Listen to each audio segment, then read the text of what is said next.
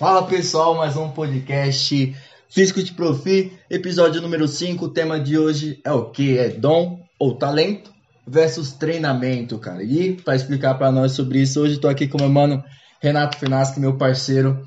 Bom, hoje vai ser de modo raiz, acabamos de treinar, tô meio suado ainda, até esqueci de tirar a meia para fazer esse, esse podcast para vocês. E vamos desse jeitão mesmo que, que é o que manda, cara. Que é a prática, né? E daqui a pouco tem o cardio ainda. Vamos... Daqui a pouco tem mais o cardio Depois ainda. do podcast a gente vai fazer o cardio. É, tá intenso o bagulho.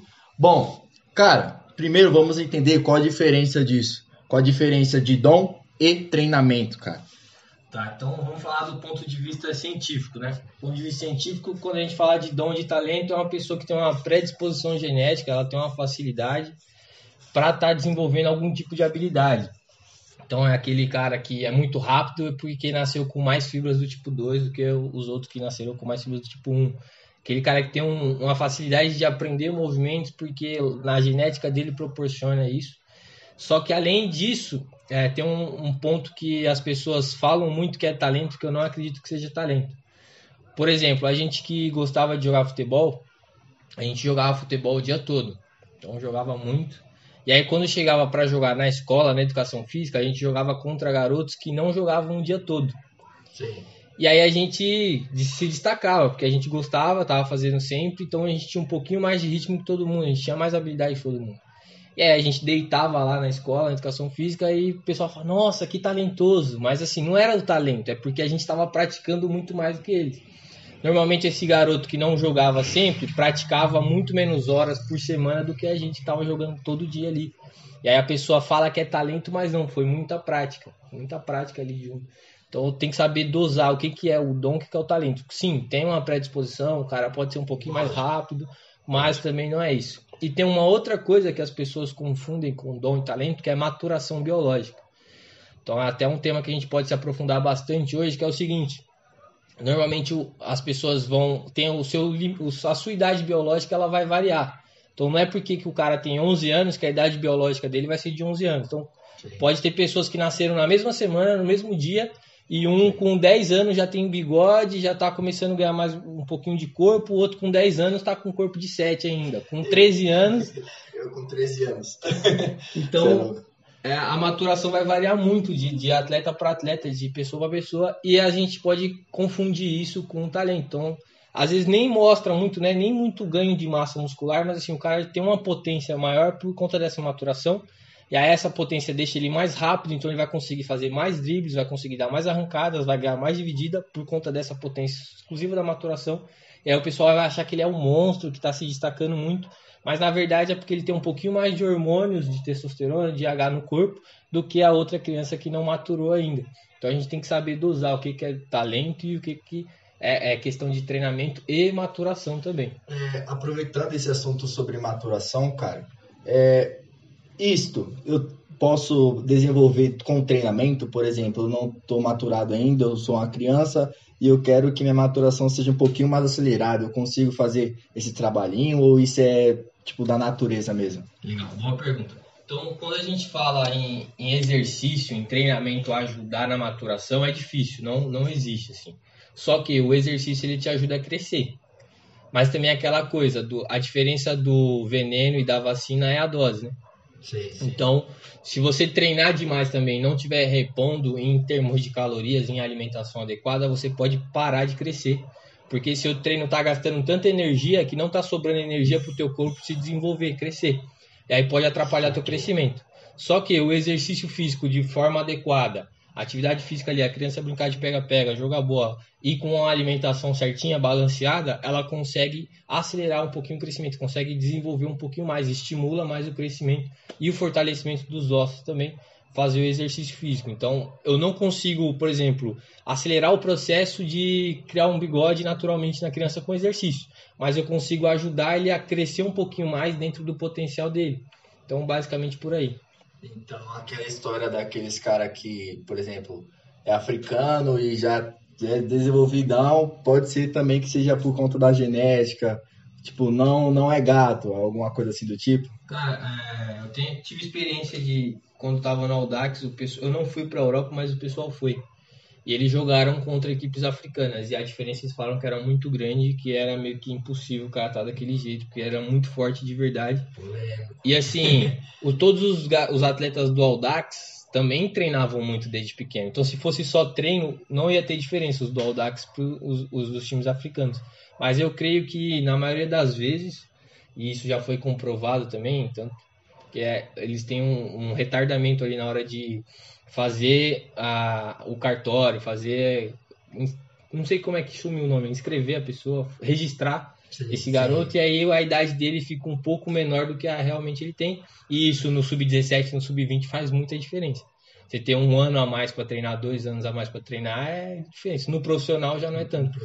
Por isso que a gente vê eles se destacando tanto na base e na Copa do Mundo, na, na, uns jogos um pouco de mais idade, eles não se destacam tanto. O, único menino, assim, que eu vi que é africano e tá de acordo, assim, tipo, é igual aos, às outras crianças no tamanho, em questão de força, é aquele, aquele menino do Celtic, que, que eu esqueci o nome dele. Sim, sim, sim. E, tipo, ali eu acho sim, que é questão de genética é. mesmo, porque ele tá dentro da linha de todos ali. É, então se percebe assim pelo rosto, pelo... sim, sim. quando é um cara adolescente ou quando já é um homem formado. Cara de menino. diferente. Cara, se você fosse escolher entre um jogador que tem talento e um jogador que treina, o que você escolheria? Cara? Então, o próprio Cristiano Ronaldo fala, né? Porque o talento não te leva a lugar nenhum. E quem sou eu para falar de um cara que ganhou tudo e tem cinco bolas de ouro, tem todos os recordes e eu acredito que seja o maior atleta da história do esporte. Pode ter melhores jogadores e tal. É, é uma discussão bem aberta, mas em termos de atleta, de formação, o cara que mais conseguiu ter resultado treinando Sim. foi ele. Mas também o talento, é, o treino sem talento não adianta. Não adianta eu pegar agora qualquer pessoa aqui na rua e fazer ele treinar bem pra caramba, que eu não vou conseguir transformar ele num Cristiano Ronaldo. Tem que ter esse, essa dosezinha de, de predisposição genética, tem que ter essa dosezinha de muita técnica, qualidade de jogo para conseguir formar um grande atleta. Então é um balanço dos dois. Só que se eu tenho dois jogadores do mesmo nível ali na base, um eu sei que é talento e preguiçoso e o outro não é talento, mas é muito focado, eu vou sempre no focado porque pessoalmente eu sou um cara que gosta de trabalhar, então eu quero pessoas que gostam de trabalhar bastante sim, também sim. comigo. Então eu, eu, optaria sempre pelo trabalho. Aqui é trabalho, como dizia, como dizia Muricy Ramalho, cara. O cara que ganhou tudo. Cara, falando ainda sobre isso, você acha possível uma criança que na sua infância não fez nada, não, não jogou bola, só ficou em casa jogando videogame comendo salgadinho, e chega tarde, chega lá para os seus 17 anos, ela quer jogar bola. Você acha que é possível ela ter talento depois de, uma certa idade? Acho muito difícil. Até porque quando a gente fala em formação de, de jogador, é, a formação de atleta, mesmo que seja amador, mesmo não seja profissional, ele precisa aproveitar bem as fases sensíveis de desenvolvimento, que é o quê? Aprender os movimentos quando ele pode, coordenação motora, aprender os movimentos fundamentais, os especializados, que são os fundamentos do esporte, ali dos 5 aos 7 anos, fazer uma base boa dos 3 aos 7 anos, ele tem que aprender a saltar, tem que aprender a escalar, tem que aprender a correr, tem que aprender a arremessar, os movimentos básicos naturais que toda criança faz naturalmente, brincando, não precisa vir um professor lá e falar, oh, faz esse movimento aqui. Passou dos 7 anos, a gente chega numa, numa fase um pouco mais aprofundada. E aí é uma fase que a gente chama de fase motor especializada dos 7 aos 10 anos é uma fase transitória. Então você também está aprendendo, mas você já está se especializando. Sim, é aí sim. que começam a, a, focar um pouquinho mais no fundamento. Não estou falando que é para pegar a criança e ficar fazendo chutar de frente aqui, fazer. Não. Treinar técnica, que é diferente. E treinar em forma de jogo também. Pode ser jogo reduzido, pode ser qualquer tipo de brincadeira. Assim a gente vai aproveitando melhor as fases sensíveis. Passou dos 10 anos, a gente vai ficando cada vez mais especializado. Com 14 anos, essa criança, entre aspas, já tem que ter aprendido muita coisa para depois ela só ir especializando, só ir refinando. Então, um goleiro, por exemplo, que tem hoje um movimento muito complexo, que é aquela quebrada, que ele deita bem o corpo faz a fatiada, bola chega fácil para o atacante, ele tem que ter uma base muito boa já daquele movimento, para que quando ele precise aplicar no sub-17, no sub-20, no profissional, ele treinando ele consiga só refinar. E aí chega no nível dos goleiros profissionais de hoje, do, do Ederson, do, do Alisson, que conseguem fazer isso com muita naturalidade. Mas se ele não teve uma boa base motora antes, fica muito difícil. Não quer dizer que é impossível, mas é muito difícil. E quando a gente fala de se destacar, sempre a competitividade vai ter. Então eu, eu, falo até um exemplo de mim mesmo, que eu não aproveitei essa fase transitória ali, dos 7 aos 10, 11, 12, só voltei a jogar futebol com 13. E isso me dá sequelas o resto da vida, porque eu comparando hoje eu com jogadores que tiveram essa aproveitaram melhor essa fase, esses são muito mais habilidosos que eu, têm muito mais recursos que eu. Embora eu tô tentando, mas assim, é muito mais difícil. Então eu senti na pele, é uma experiência que eu vivi, de não ter aproveitado essa fase de ganhar movimento, de ganhar habilidade. Sim, bem demais, bem demais. Pessoal, lembrando que esse podcast está sendo é, em formato de live também, e as pessoas estão acompanhando nós aqui do ladinho. Nosso parceiro Cocão acabou de chegar com o celular aqui, então vou estar tá pedindo o celular para ele para me estar tá acompanhando os comentários. Qualquer dúvida que vocês tiverem aí, vocês podem estar tá perguntando, tá? Presta aí, meu parceiro. Bom, vê se o pessoal tá reclamando da live de áudio, essas coisas. Vamos trabalhar. Bem demais, botando o moleque aqui para trabalhar. Bom, rapaziada, tem um número bom de pessoas aqui. Beleza. Seguindo, irmão, falando ainda mais sobre a infância. É, a infância, ela interfere no dom? Você falou que que se a pessoa treina, é, se a pessoa joga desde pequenininho, ela, ela consegue é, ter mais facilidade de aprender a, os gestos técnicos do futebol. Como isso é possível? Por quê, cara? Fisiologicamente falando. Assim. Então, quando a gente aprende um movimento, Sim. a gente gera novas conexões aqui no cérebro, entre os neurônios, a gente ativa, sabe ativar um pouquinho mais a musculatura, a gente refina o movimento que fala. Então, uma criança, por exemplo, ela tem habilidades grossas, então ela vai fazer um chute, ela não estabiliza o corpo certinho e bate na bola com técnica refinada. Ela dá aquele chute grosso mesmo, por isso que a gente chama de grosso. E aí, aos poucos, ela vai é, praticando essa habilidade grossa e ela vai refinando. Então, vai no detalhe. Começa, quando ela começa a querer, por exemplo, fatiar, que é um, já é um detalhe um pouquinho mais aprofundado, ela já é uma habilidade fina, porque ela precisa bater na bola no lugar certo, com a parte certa do pé, inclinar bem o corpo para realizar o movimento. E ela só chega nessa habilidade fina executando a grossa e aprimorando. Então a gente vai refinando o movimento. Então por isso que a gente consegue gerar. E aí eu falo que interfere muito a atividade física no dom, no talento, naquela predisposição que tinha, porque a gente viu aí nessa última geração atletas muito habilidosos. E, por exemplo, o Neymar, ele é muito habilidoso e eu não, não sou covarde de falar, não sou hipócrita de falar que ele não tem talento. Mas o Neymar treinou muito, jogou muita bola por muito tempo. Então a gente vê vídeo dele desde criancinha jogando. O pai dele era jogador, então a família dele já tinha aquela, aquela vivência de, do futebol. Então ele mesmo falava que com 4, 5 anos ele ficava treinando perna esquerda contra perna direita dentro de casa. Então assim, ele foi praticando também. E aí teve um outro jogador no cenário brasileiro também muito talentoso, muito predisposto a fazer sucesso no futebol, que foi o Jobson. Ele tinha muita força, muita habilidade, tinha velocidade e resolvia jogos. E assim, ele muito provavelmente era muito mais preguiçoso. Ele não devia jogar tanto assim. Deve ter jogado um pouquinho na infância, mas uhum. durante a carreira dele ele não jogou tanto. Sim, e, sim. e, não se dedicava tanto ao futebol, não viveu tanto com a bola. E a gente vai comparar o Neymar com o Jobson hoje, é um abismo. E eu creio, não, não fiz estudo, não conhecia os dois quando era criança, mas eu creio que os dois, quando eram crianças, deviam ser do mesmo nível ali, quando eles tinham 4, 5, 6, 7 anos. Acabou de chegar uma pergunta aqui do Rafa, que o do Rafa não. É do Rafa Duarte mesmo, que treina com nós. Ele perguntou o seguinte, cara. Achei uma pergunta bem interessante. Só deixa eu dar uma. Tá gravando, tá gravando ainda. Beleza, só deixa eu dar uma lida aqui para você ver. Ele perguntou assim: Renato, o controle de bola é uma habilidade fina? Tem a, a controle de bola de forma grosso, Sim. que é você tá Só fazendo ali mesmo, e o movimento escapa mais, você não controla tanto a força, e é aquele controle de bola que a gente precisa ter mais movimentos, que envolve driblar um pouquinho mais de coisa, driblar uma pessoa. Quando você tem um controle maior, ela vira uma habilidade fina. Mas basicamente quase tudo tem a habilidade grossa e a habilidade fina. Vai depender do refinamento, do detalhe do movimento. Isso tem a ver com aquele aquele negócio de unidades motoras, cara. Quando a gente recruta mais unidades motoras, a gente consegue Isso. executar o movimento com mais perfeição. Para explicar melhor para a rapaziada. Seguinte, a gente tem um músculo e ele tem várias, várias unidades motoras nesse músculo. Quando a gente aprende. Tá, estão recebendo a chamada aqui, mas tá de boa. Quando a gente aprende a fazer o uso desse músculo, a gente vai selecionando melhor essas unidades. Então, às vezes, a gente só usa três E aí o movimento sai grosso, porque a gente só está usando três para controlar um músculo todo. Sim, sim, sim. Quando a gente passa a, a, recrutar mais unidades, quatro, cinco, seis, sete, o movimento fica mais fino, você consegue ter mais precisão e aí a gente aumenta a qualidade de unidades motoras. Então é por isso que a gente vai refinando o movimento. Caramba, bem demais, bem demais. Ó, uma pergunta aqui que eu, que eu acabei fazendo aqui para você estar tá respondendo agora pra gente é o seguinte, cara, o treinamento é capaz de deixar uma pessoa melhor em comparação com quem já tem o dom? Só o treinamento em si? Com certeza. E eu lembro da, do início da carreira do Quaresma. O Quaresma era da, da, da Trivela. Ele era muito talentoso, ele se, se destacava muito. Eu é lembro é que, que bem jovem, bem jovem ele foi transferido para o Chelsea, deitava, era muito chapéu, muita jogada linda.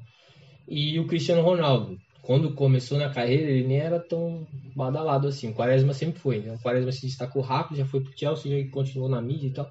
E o Cristiano Ronaldo não era tão assim. Tanto que o Manchester United contratou, claro, já estava na lista dos dois, mas contratou ele depois de um jogo, que jogaram contra. O Quaresma já devia estar tá mais midiático e tal. E se a gente for comparar o início da carreira dos dois, o Quaresma se dizia muito mais talentoso do que o Cristiano Ronaldo. E no final das contas, embora o Quaresma hoje também seja um grande atleta que treina muito, que teve resultado, que também participou dos títulos de Portugal, o Cristiano Ronaldo não tem comparação. Então eu acho que o treinamento ultrapassa sim, com certeza. E a gente tem vários casos aí que a gente pode ver. Então, é, Felipe Luiz, Hernandes. O Hernandes, por exemplo, quando ele subiu do São Paulo, ele sempre foi muito bom jogador, com certeza. Mas quando ele subiu do São Paulo, ele chegou a ser emprestado. E não, não era isso que acontecia com as promessas, né? Então, quando a gente tinha um jogador que era promessa, ele subia e já ficava com o elenco principal e já jogava. E o Hernandes ele chegou a ser emprestado. E eu sei que o Hernandes é um cara que estuda muito para treinar bem. Então, ele sabe o que é treino de potência, ele dá aula de potência, se for conversar com o Hernandes.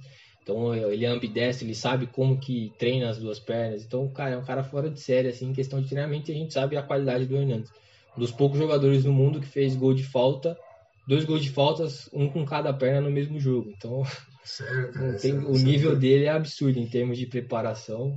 Ele é muito foda. Falando então, você já falou sobre talento e treinamentos. O que você preferiria, cara? Cristiano ou Messi? Cara, é uma polêmica grande, né? Perdi. Cristiano Messi. Tenho cinco seguidores, vou perder quatro agora. essa. Mas eu. Perdi amigos também. Eu, eu gosto muito dos dois, os dois eu admiro muito, mas se eu tiver que contar a história de um pro meu filho, eu vou contar do Cristiano Ronaldo. Porque eu acho que. Você vê o Messi, você fala, caralho, aí você aplaude.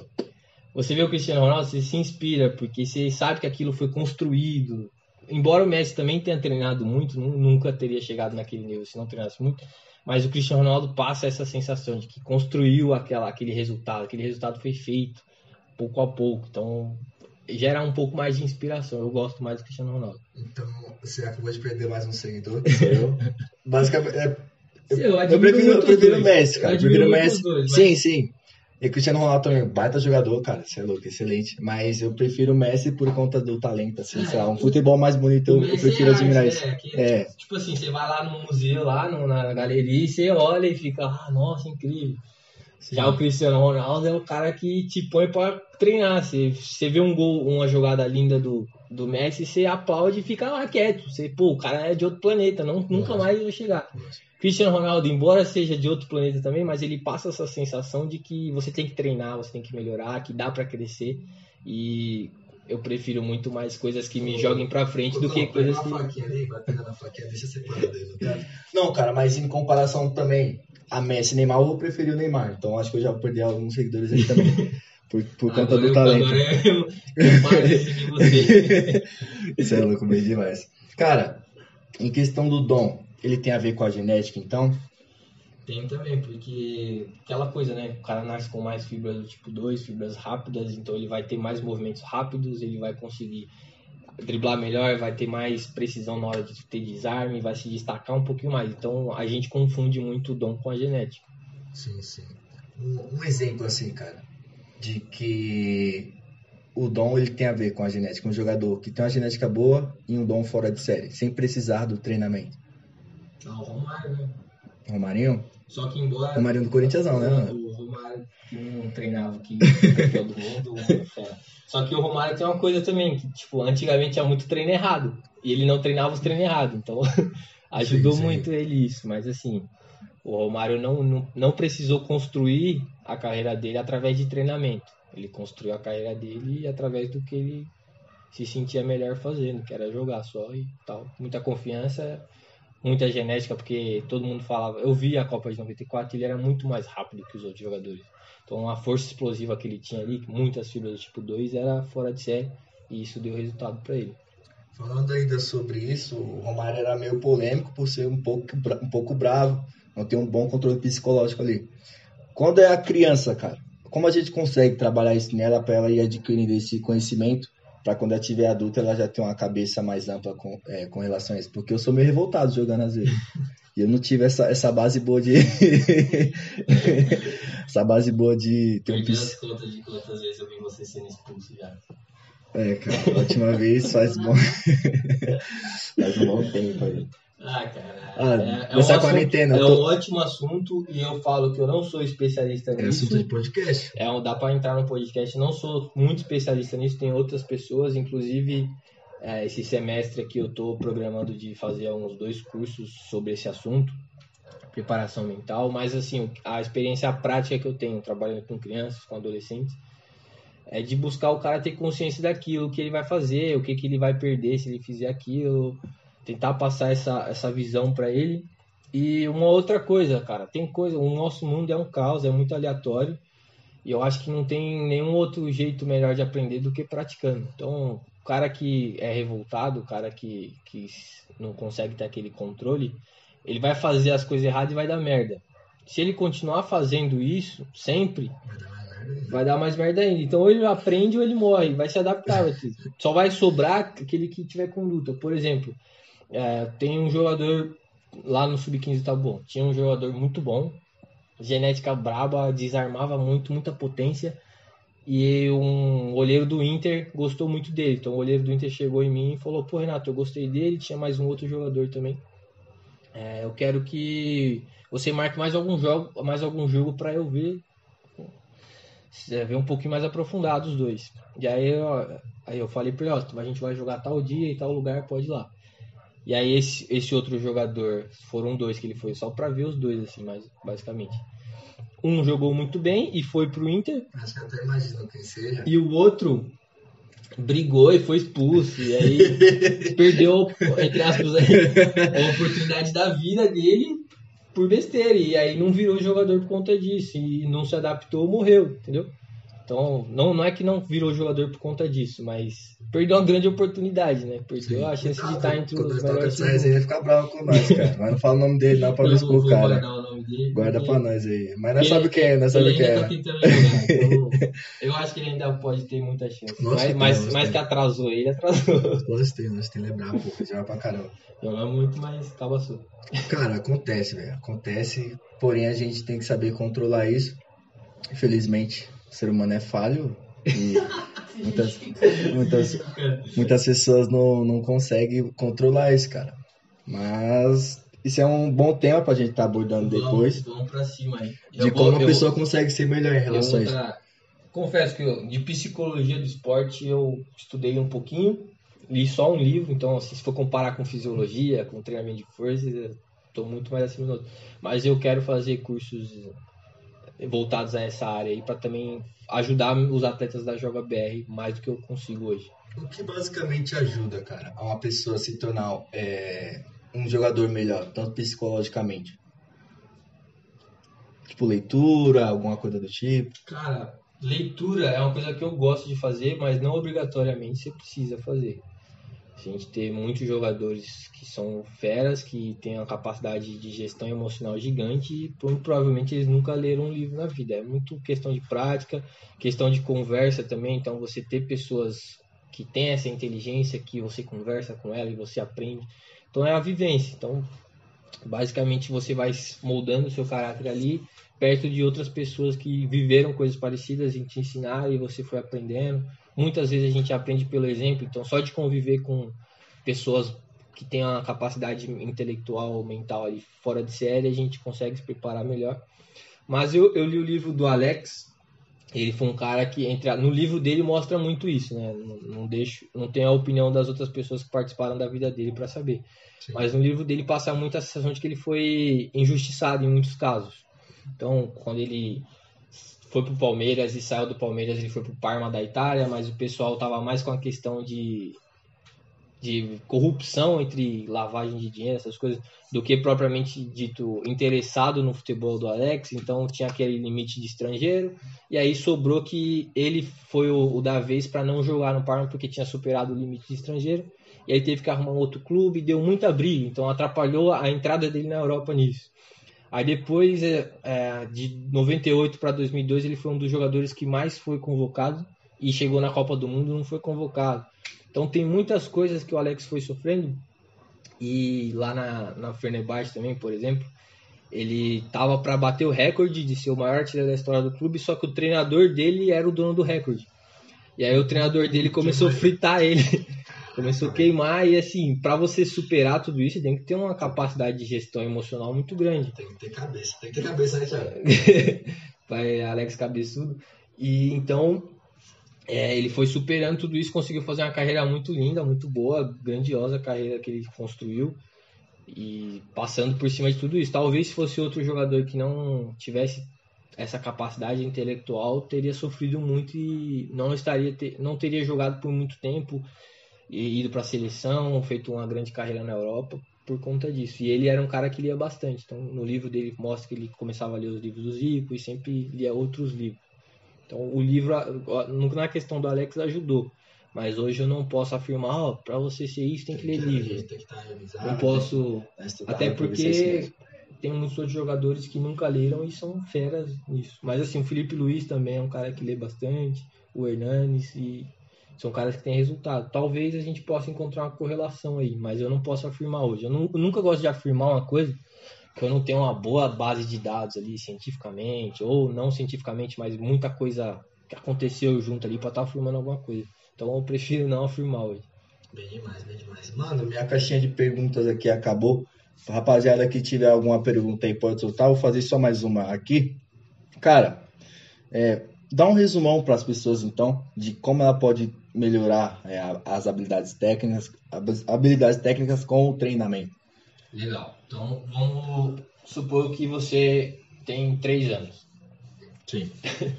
então, você é pai de alguém, você é primo de alguém, e você quer que essa criança se desenvolva mais, aproveite mais seu potencial.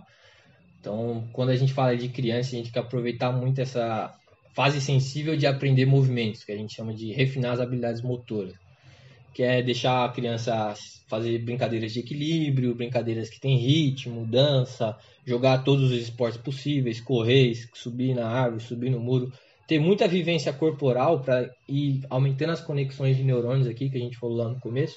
E aí quanto mais neurônios conectados, mais facilidade ele vai ter de pegar movimentos e refinar eles, e aí ele vai ter uma técnica mais apurada. Então na hora que ele for aprender, por exemplo, fazer uma bicicleta, vai ser muito mais fácil para ele do que alguém que não teve toda essa base, não tem tanto neurônio conectado.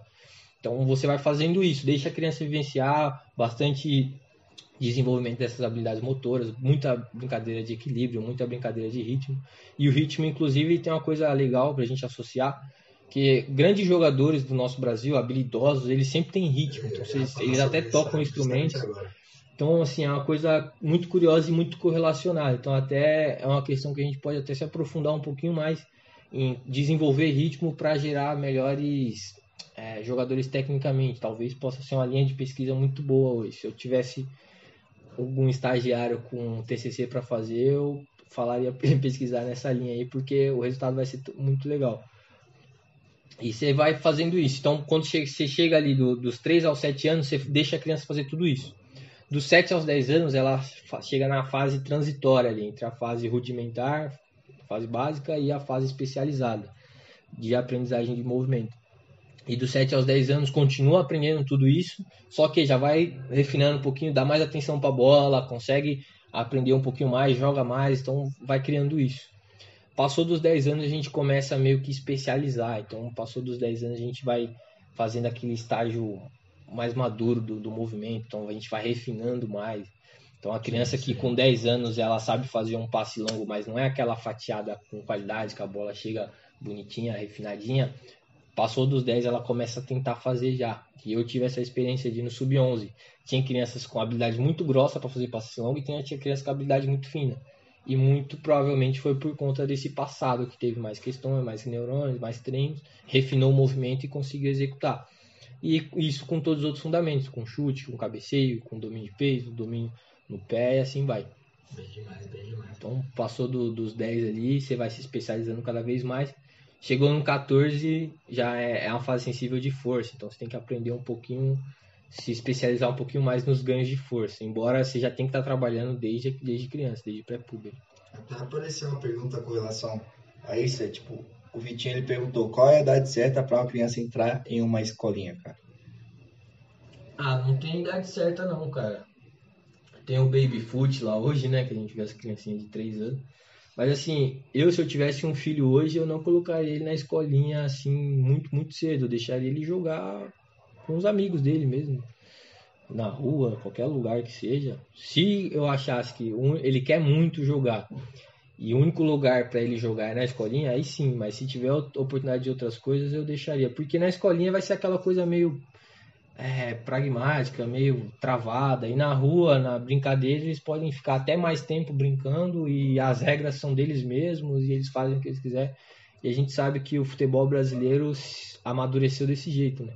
Sim, sim. Então eu deixaria assim. Eu, quando eu fosse, se eu tivesse um filho criança, com 3, 4, 5 anos, eu deixaria muito mais voltado para natação, ginástica, atletismo. Se fosse para colocar uma escolinha esportiva, eu deixaria muito mais nesse, porque é aqui que a gente aprende as habilidades básicas, né? Puxar, empurrar, sim, sim, sim. escalar, fazer tudo isso na natação e na natação, ginástica, atletismo. E aí do 7 para frente, talvez sim entrar numa escolinha já e tal. Mas antes disso, eu deixaria ele brincar por ele mesmo. Até porque você não sabe se o moleque vai querer ser jogador. Por que você vai matricular ele numa escolinha com 4, 5 anos? É difícil. Deixa ele gostar do negócio, deixa ele. Se for realmente o que ele quer, ele vai estar tá fazendo isso na rua, brincando, porque é fácil jogar bola. Você amarra uma meia aqui, você tá jogando, você compra qualquer bola, qualquer pessoa tem bola, você joga.